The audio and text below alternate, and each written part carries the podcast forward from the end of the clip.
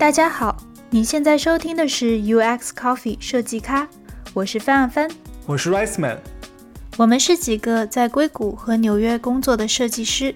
在这个节目里，我们会邀请来自世界各地的嘉宾，来聊聊他们在做的和设计和用户体验相关的事儿。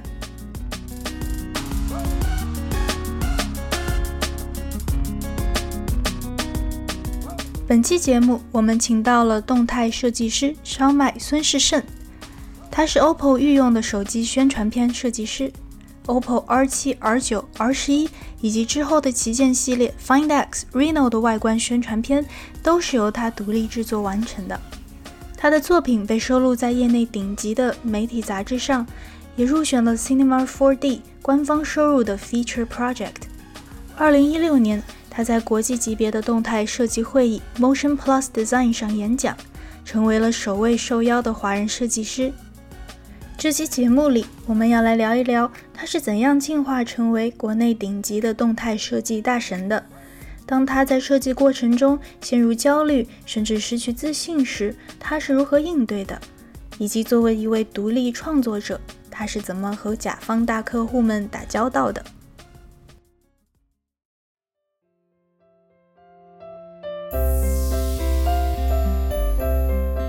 所谓动态设计，就是以动态为表现手法的设计。它被运用在商业广告、电影、电视、音乐等许多领域。即使在今天，动态设计这个圈子在中国也并不算大，了解这个领域的人也并不算多。那烧麦是如何走上动态设计这条道路的呢？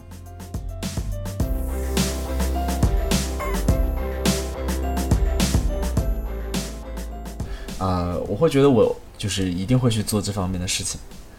对，就是我妈说我很小的时候就很小很小，当时就特别喜欢看画，就我也不爱听故事，就想让我就喜欢看那个故事的画。然后后来等我后来会走路了，我就会拿那个笔蘸水，在那个水泥地上画什么鱼啊，什么房子。很小很小的时候，然后那个水会干嘛，嗯，然后我就会哭，就没有了。对，小时候有很多好玩的事情，就包括小时候有段时间就是会画那种呃七，当时我很喜欢七龙珠嘛，然后很很火的很火，然后我当时就拿那个纸画画七龙珠，然后把它关节全部剪下来，然后用那个口香糖把关节粘住，就有点像那种呃皮影戏的那种，对，然后我就画了很多的人物，然后我发现很多同学都特别喜欢，然后我就开始卖这个了，然后就。就相当于对我每一个卖卖两块钱还是多少钱的，顺便还能让他们给我一一袋口香糖。然后应该小初中小学的时候，对对对，就有段时间每次回家就在画这个东西。我妈就说我干干嘛的，我就说对，就是送同学礼物。嗯，身材有大，你送人礼物还收人两块钱。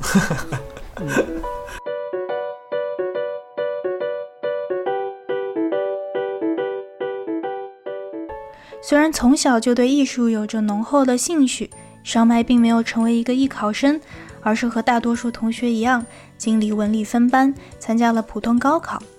到了填报志愿的时候，他抱着哪怕不能报艺术专业，也要和艺术沾一点边儿的心态，申请了中国传媒大学。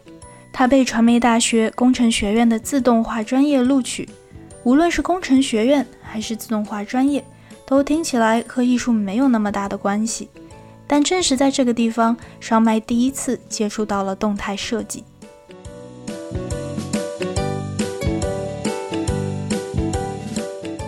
到大学以后，呃，后来就开始是在那个工学院的工作室，呃，有个师哥他们做的那个工作室里面，才接触到了影像，就当时拍片儿嘛，就是感觉这个工作室就是是一帮还挺挺有趣的人。然后也是可能是我做海报嘛，然后他们也需要就把我拉进去了。然后有一有几个算师兄嘛，也不算师兄，反正就玩的特别好的。对，当时呃有一个叫陈焕发的一个人，最开始基本上就是他去拉我去做这种影视后期相关的事情。就最开始其实也没有 motion graphic，啊，只是说比如说我们当时就那个时候零八年零九年嘛。就特效刚刚有一点小普及，可能有像怎么呃 Video Copilot，就是做后期也很厉害的一个鼻祖吧，他会出一些教程，然后让一些大家普通人也可以看着去学一些后期相关的东西。嗯算 A E 界的鼻祖。对，如果你学 A E，一定知道这个人。对，然后就他拉着我去看了很多教程啊，然后就是当时会就是囤教程什么的，就当时还没有去动画学院，但是已经开始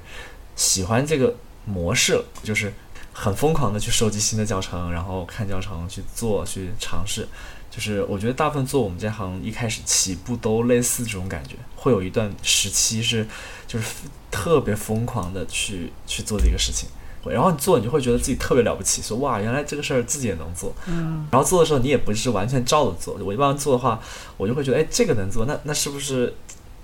我我突然就想到另一个东西也可以类似的方法做出来，然后就会不断的做不断的做，就感觉像是比如不断的解锁你的技能槽，对对对对对，这种感觉还挺好玩的，对。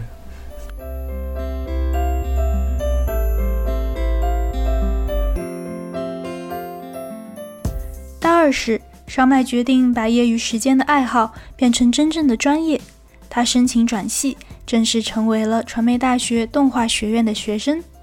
做特效、囤教程，成为了他上课时也能做的事情。甚至很快的，他就有了靠自己的手艺去学校外面接项目赚钱的机会。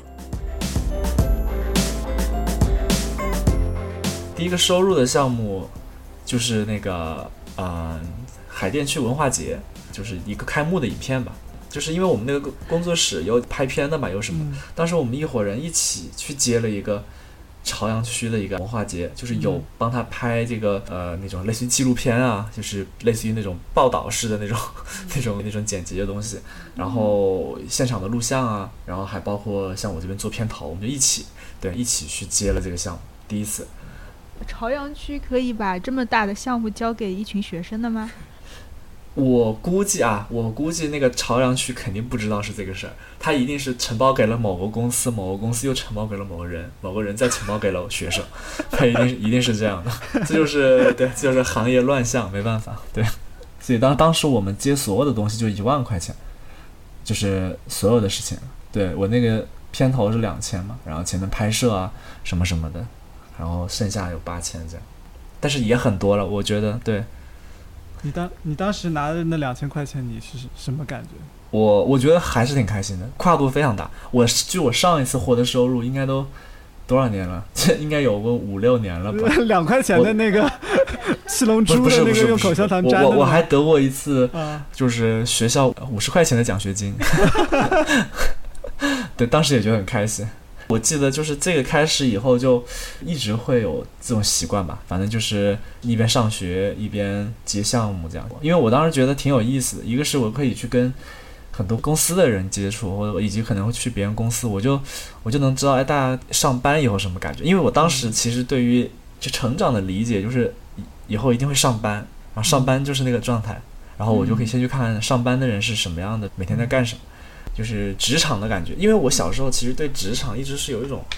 憧憬的，就是那种好像，比如说哪一天晚上工作完，站在了一个落地窗，俯瞰整个城市，我总觉得，然后这个有车辆的声音，有灯光，对，然后我就觉得这种感觉就很有都市感的那种职场的感觉，这是我的印象，当时。嗯，现在我们都知道了，虽然那是你憧憬的落地窗，但是你发生了什么？你最后你没有走这一个路呢？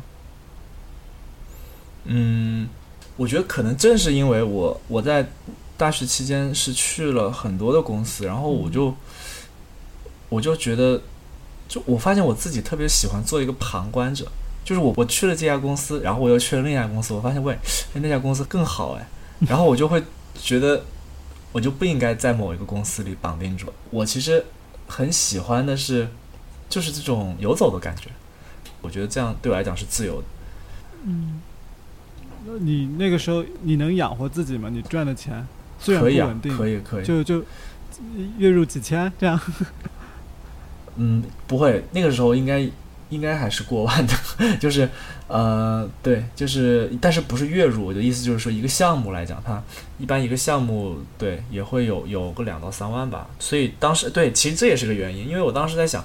好像我以我以我听到的就是一般的那种上班的人的月薪好像。在当时毕业，我们那个时候毕业来讲，好像一万就特别多了嘛。嗯，然后我自己算算我自己月收入，好像好像达到一万不难。所以说，所以说也是我不太没有马上去工作的原因。对，但是但是其其实对，因为现在想想，我觉得不一样。因为其实应届毕业是一个非常神奇的身份，对不对？就现在从现在来看，当时直接就放弃了应届毕业这个身份，而且而且还有一个就是社会对你这个身份的。承认度吧，你其实上班不只是为了工资呀，其实会有很多的对社会身份的一个，比如说我我我一开始自由职业，我一直算一个无业，你知道吗？那其实，在之后我会发现还是有一些有一些吃亏的。对，就我我之前本来有一次去法国，就是就是那个 Motion Plus Design 去演讲嘛，结果就被拒签了。虽然我也不知道拒签原因，但我觉得很大程度就因为可能。个人身份是一个这种无业啊，然后没有稳定收入的这种情况，对，所以后来反正我被很多地方都被拒签过嘛，所以，哦，后来才开始慢慢注重这个，你也不能太自由，既然在一个国家，在一个这样子的环境下生生存，还是需要就是有一些正规的身份在。对我是觉得，如果要选择自由职业，可能也需要。去考虑一下这方面，看是自己作为一个公司啊，还是说可能有一些常合作的公司可以给你一个身份这样。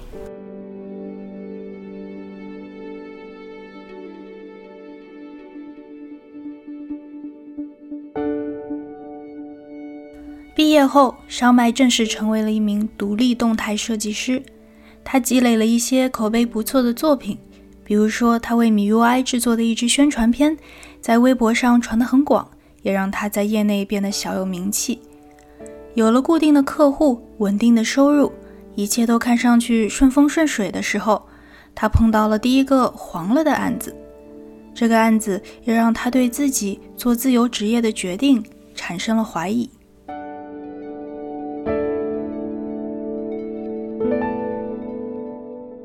呃，因为我也是从影视特效接触的嘛，所以我当时很喜欢玩的是那种实拍加合成的影片。但以往我我的实拍都是我自己去拍的，但是当时那次呢，就是嗯，变成了说客户他他希望用他自己的实拍团队，另一家团队，嗯，来拍实拍，然后就变成我们来做后期。那对于我来讲，我一开始是觉得，呃，就是不太愿意这个事情。但是后来反正他们一定是希望，呃，用自己的团队，我也就算了，就是那也就做了吧。相当于他们拍完了，然后我们基于这些素材开始去做后期，就是比如说跟踪啊，然后就这个抠像啊这些啊，然后包括特效合成，然后基本上都做的差不多了。当时管这个事情的人啊是他们的副总。他当时就是是他去拍拍板，我当时印象特别深，就是最后啊，我感觉快胶片了，嗯，然后我跟他去开会啊，他就穿个拖鞋盘腿坐在一个椅子上，你知道吗？特别好玩，就是一个这种形象，挺好玩的。就是，然后呢，他就看着看着，他就他觉得嗯，你这特效做的不错，但是我觉得哦，他他们当时那个片子是拍他们自己的员工，然后他后来看着看着，他就突然他就他觉得我我们的员工表现力不太好。然后我就愣了，我说，对我说表现力不太好，我我也觉得不太好，但是这不是专业演员嘛，对吧？也也没办法。然后后来呢，就也没有让我去修改。然后后来我说，这个东西就是一个是不是我们责任，而且你如果要重拍的话，我们也肯定也不可能再给你重做一遍。嗯。然后他们就是反正就磨磨蹭蹭，磨磨蹭蹭，最后发布日期过了，他也没有找我要这个片子，我就觉得可能出问题了。嗯。这就是你知道，这是很很好玩的事情，就是。如果是一家很大的品牌，比如很成熟的品牌，它是不会出现这种问题的。就是说，哎，我这个片子我要了，哎，我我到现在我本来该发的，我现在不发了，就是很不规范嘛。这样的话，你你要是做的很大一个发布会，突然这片子没了，就很奇怪，对不对？但是，但是当时他们其实是无所谓，就很多创业公司都无所谓，就他们的 deadline 是可以无限延后的，或者说就根本没有 deadline，对，或者说这个项目可以就直接取消掉，会用别的方法，他们很灵活，所以。就导致这个项目变成了最后，就是他也不知道该用在哪儿了。这都还好，关键是他们就不给钱了嘛，啊，这个就是很烦。然后对，但是而且我们，我我当时很也是我当时一个是我是自由职业，我我并没有公司，我没有正规合同。对，这就是我当时去反思为什么就是自由职业，当时就开始给我一个很大的问号。我在想，是自由职业其实也不是一个办法，是因为好像我我是很难得到真正的保障。就是你遇到这种事情，当甲方他不讲理的时候，我是无力回击的，根本没有办法。我唯一能做的事情就是要不就把这个事儿给炒大，就是说啊，就网上发文啊，然后去说这个事情啊，对对对。但是当时我也没有这么去做。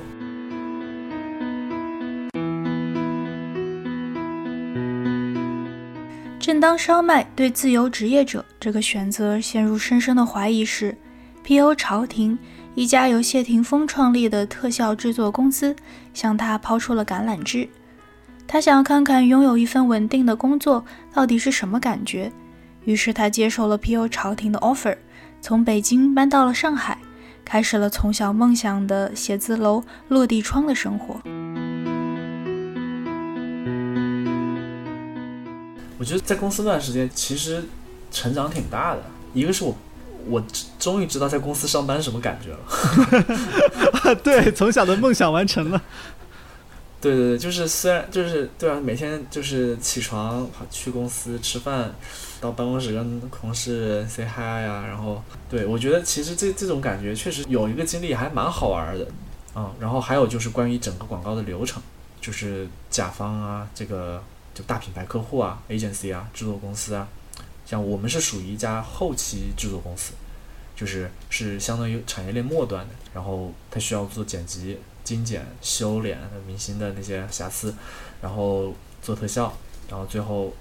调色出片，就是是放在像我们这种后期公司去做的。所以说，我们能看到的质量基本上就是出片影的质量的。所以，呃。我在这个，我觉得这个过程中间，就是是会让你变得更专业一点吧。整个我基本上在待了一年，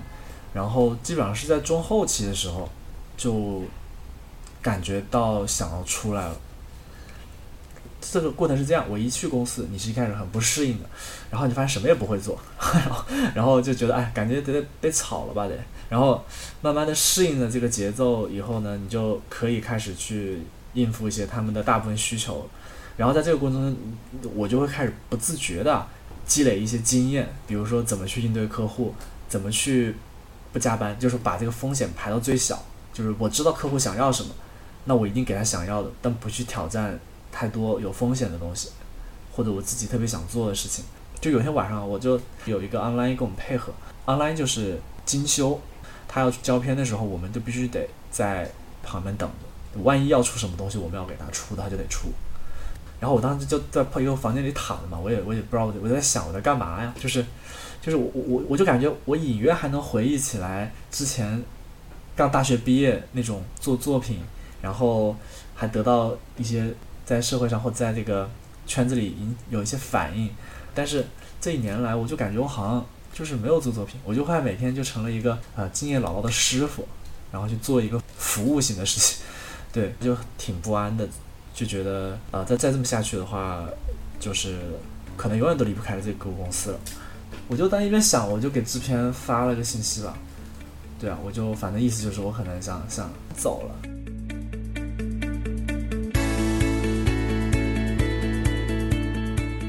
辞职后，烧麦收到了台湾动态设计工作室 Beetle 的邀约。Beetle 是台湾最早的动态设计工作室之一。他们曾经为金曲奖做过动态设计。烧麦以 freelancer 的身份加入工作室，共同合作三个月，搬到了一个全新的城市，和一群志同道合的小伙伴一起工作。他一下就找回了当初那种打鸡血做创作的状态。我觉得那种感觉还挺棒，就是你突然来到一个完全不熟悉的地方，然后，嗯，跟当地的，就在当地工作，跟这个工作室。就是就是的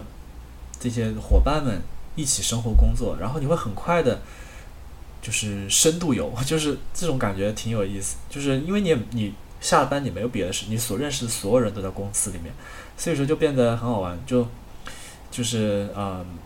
就是一方面你在工作的时候，对吧？就是呃，会有一个很奇妙的新鲜感，让你让你状态还不错，就是。让你打一点鸡血的感觉，就是在工工作的时候，然后会后呢，就是他们就会带我去吃很多好吃的呀，然后去逛他们的很多当地的一些奇奇怪怪的地方，嗯还包括去嗯拜拜，去拜拜，去那种庙里面。嗯对，嗯就是就是很很好玩，我觉得啊，而且而且他会再介绍我给很多当地的动态设计师认识。基本上那次工作让我就对台湾，基本上认识了台湾台北啊大部分做这个行业的人，而且都都关系很好，就是对，就很快的融入一个圈子，融入一个城市。对我觉得这种感觉很奇妙，就是我也没觉得说。就是有什么特别好玩的，但是就是这些片段就会在脑海里特别深刻，然后就会带有一种台北的味道，而且呃，当时做的作品也还不错，就可能是打了鸡血。哎，他们其实给我找的需求是我第一次做手机，哦做一个完整的手机广告。是哪个品牌？你还记得吗？呃，Acer A C E R 那个叫什么宏基吗？对，然后那支片其实当时反响也挺好，我就更有，就是更感觉差不多挺有自信的吧，然后就是有一些信心了这样，然后嗯，也也也就感觉好像我自己就是挺擅长去做这种产品广告的，也也因为当时那个项目也基本上就一个人搞定，然后后来但是最后整个工作室都帮我去做那个加字啊镜头的一些就是后面的一些事情，哇，还还是很热血的，就全全工作室熬夜一起弄，对，而且我觉得这个经历一就给了我个经验，就是换环境工作或者换环境这个事情其实特别重要，特别我到现在也是有的时候我我工作一半突然跑出去玩两天，然后你整个人的状态就特别好，回来的时候，对。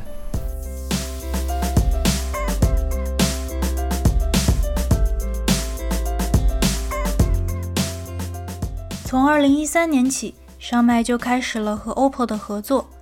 从 OPPO R 五到 R 十一，包括 OPPO 旗舰系列的回归之作 Find X，这些新机型发布时的外观宣传片都是由烧麦一个人操刀完成的。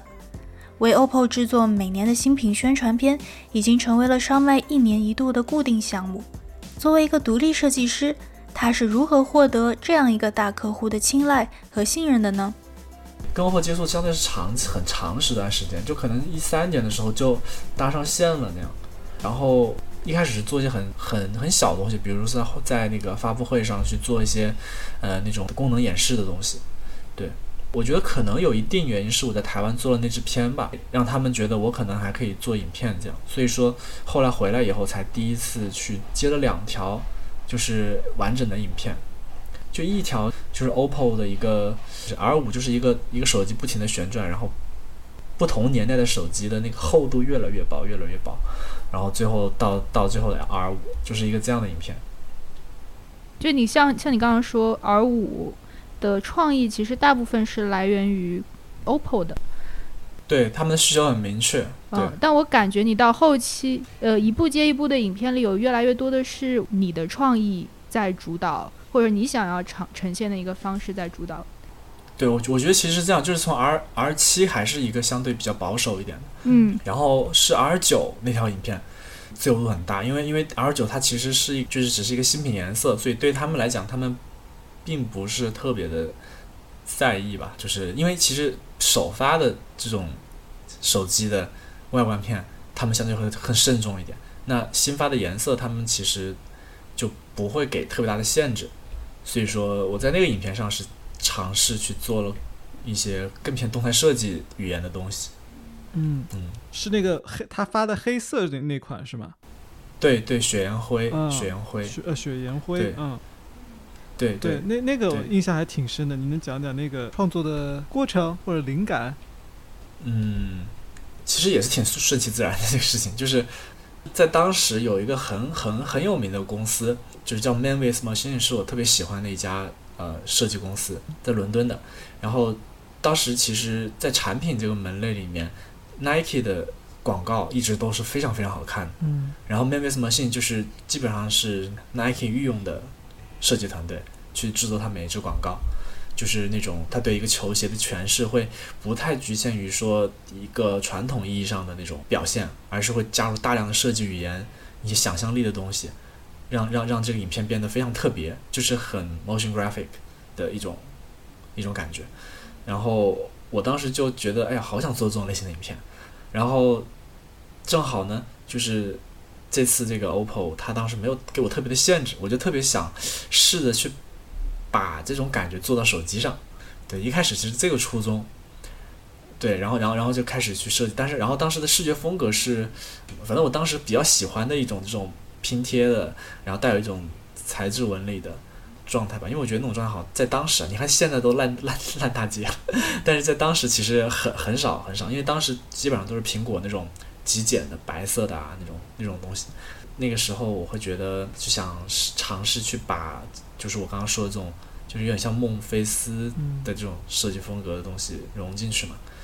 对，然后因为我比较擅长去做动态，包括我之前做那个联合创作的时候就用那个小球嘛，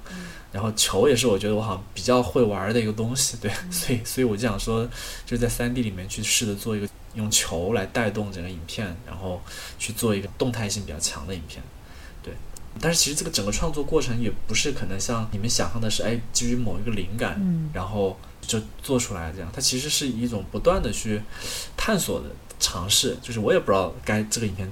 是什么样子，但是我我可能就是一边想一边做吧。比如说那种小时候碰撞的感觉，包括我我当时看到那个雪岩灰嘛，我想去做一个山，做一个雪岩，嗯，然后再去想说，那我这个雪岩跟这个手机怎么串联呢？可能可以像变魔术这样。这个东西其实也有参考一个影片，对，其实很多时候也是去受到很多别的东西的启发，然后放进去，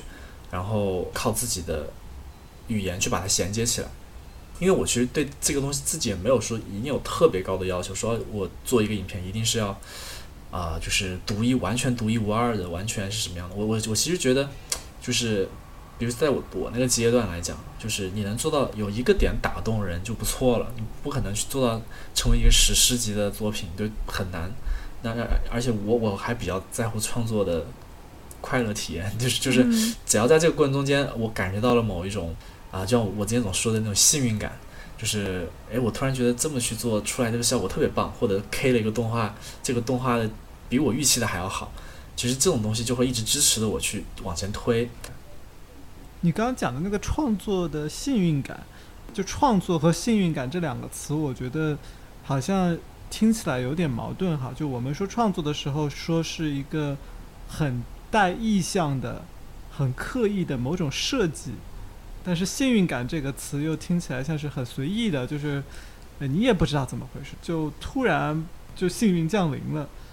你能再解释一下你什么叫创作的幸运感吗？嗯，我其实觉得这是创作的状态是一种很特别、很特别的状态，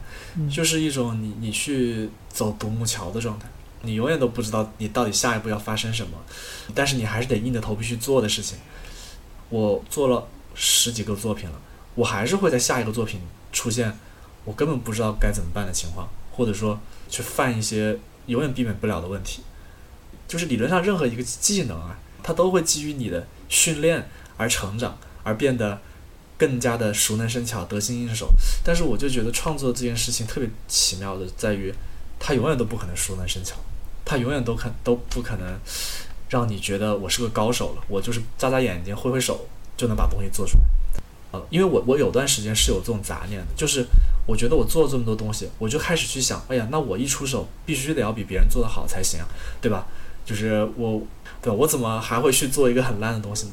但是我就发现，其实你越这么想，你就越做不好东西，而且你不可避免的一定会去做一些很烂的东西，特别是当你一上手去做的时候，就是大部分情况下都惨不忍睹的。但是我我的心态现在就变成。我不会去想我我我到底做过什么，我就算做的很烂，我也我也去接受这个事情，对，然后我去比较比较坦诚的去面对它，然后去努力的把它去做好就好了。然后我是觉得这么样做好了呢，可能我那个幸运的东西就会回来，然后就会蹦出来一些奇怪的东西。嗯，你能想到什么？某一个帧或者某一个片段的动画是这样子的一个过程吗？就是你一开始其实并没想好是什么样的，但是你把一个什么东西丢上去，然后玩着玩着就就出来一个什么有意思的东西就是特别多呀，就是很多像比如说 Find X 里面就有很多。你你看我 Find X 里面整个影片其实前半段是有一个遮幅的，就是电影上下黑边儿，然后你到后半段它突然没有黑边了，它在那个影片就是在那个手机变成全面屏的时候就没有黑边了，就是让你就是潜意识里感觉到这个屏幕怎么变大了，去帮助你去感受那个全面屏的那种全面感。嗯，对，像这种这种设计，其实就是我当时在 Premiere 里面，我本来都加了黑边，但是正好我后面剪的时候，我黑边没有那么长，我就正好播的时候就发现，在某一帧啪黑边就没有了，然后我就觉得，哎，黑边没有了，这还挺有趣的，这不是正好可以去体现这个屏幕的那种全面感吗？所以我就把它放在了这个地方，所以我觉得这也算是个技巧吧，就是说，永远都不要太。太掌控的去创作，你要学会去利用那些超出你想象的东西，把它融入进来。那那这个方法就是我说的幸运感，因为它总会发生。它你不可能你做一个片子里面，或者你做一个项目里面，没有任何你意想不到的事情发生，这种才是小概率事件。呃，能发生一些奇奇怪怪的、有意思的点是大概率事件。那剩下的就是说，你需要有很敏锐的一个感官去去马上抓住这些点，你就可以把这些东西融入到作品里面去。它可能就会挺不一样。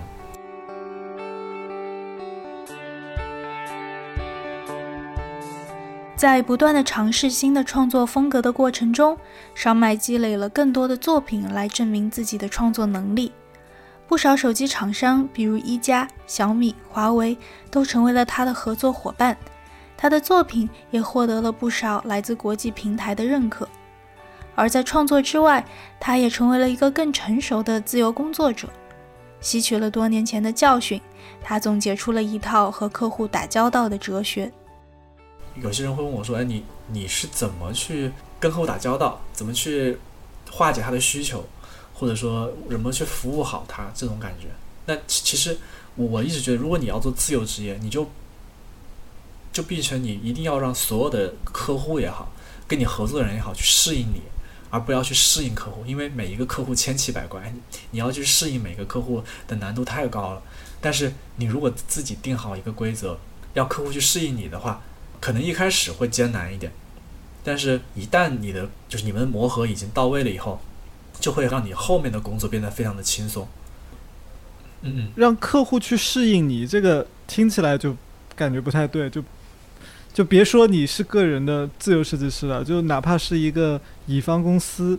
你要说一个甲方来适应乙方的这种，都是非常非常困难的。对于比如说一家成规模的科技公司来说，任何一个个体都是一个很小的单位，你怎么让你的客户说适应你的？这听起来有点不可思议吧？对，但我我觉得恰恰相反，我觉得这反而是因为你是个体，你才有可能去冒这样的风险。就呃，首先我说的适应不是说就是你什么都得听我的，并不是这个意思，只是说，比如说我自己有一套很好的合作方式，比如说我在跟你谈的时候，我不需要中间有太多的人啊，或者说我们不需要去做很漂亮的 PPT 提案，我们就直接讲观点，然后直接解决问题啊，就是一种沟通方式的习惯。再比如说一种合作模式的习惯，比如说我跟我合作，我就不希望你。去确定了这个事情以后还去反悔，不可能的。你跟我合作一定不能这样。对，为什么说自由职业者反而要这么做呢？是因为作为一家公司，你是没有胆量和成本去做这件事情的。你可能会面临着项目的直接不合作了。但是自由职业一个个体来讲，我们是不需要这样的。对于我们来讲，因为我就一个人，我一个月接一个案子就已经够了。我没有了你这个客户，我还有很多客户啊。我其实是有筹码的，不是说我一定非要跟你合作。因为我并不需要那么多的项目去养活我一个人，但是一个公司它一旦有人，对吧？一旦有员工啊，一旦有什么，它其实需要保持一个长期性的运营，它有很多这种风险性的东西，它是不敢去尝试的。对，所以你是会挑客户的。对，当然。你你怎么挑的？你讲讲你的标准。嗯，我觉得首先就是，呃，我会先不太想跟创业公司合作，就是呃。不靠谱。对，对对对，那种觉得自己做的这个广告就是他人生中最大的事情，这种公司我是不太会合作，因为太恐怖了。对他把一一个项目商业项目想的太太重要了，这我觉得这也是一个问题。包括他们的就是 deadline 啊，包括刚刚前面有说到的一些不是非常的成熟的问题。然后其实其实我觉得主要还是看聊天的感觉吧。我觉得聊天感觉挺重要的，呃，因为在聊天过程中，我就能知道到底他们大概对他们要做这个事情的认知程度，对，而而且我也能知道跟我对接这个人到底是一个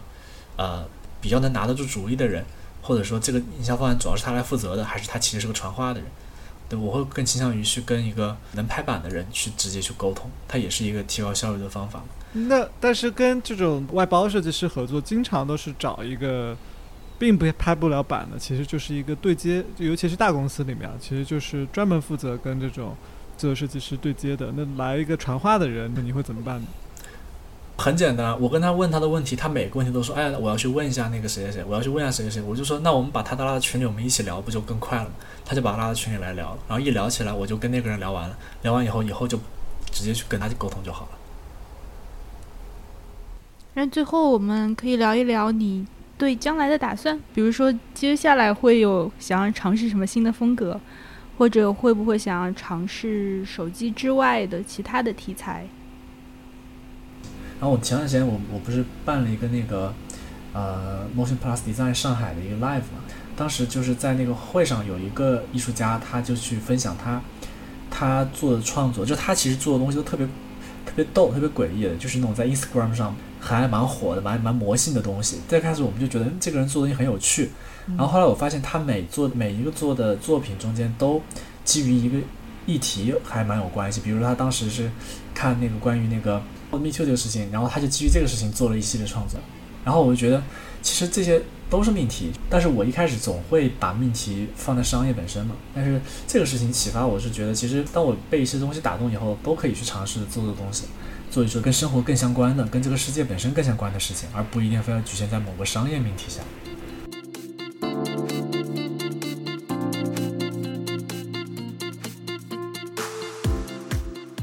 感谢你收听这期节目。如果你喜欢我们的节目，你可以在网易云音乐、喜马拉雅，或是在任何泛用型播客客户端上订阅收听。在节目播出后，我们也会在微信公众号上发出节目的文字整理版本。我们的微信公众号也是 UX Coffee，U X C O F F E E。本期节目就到这里，我们下期再见。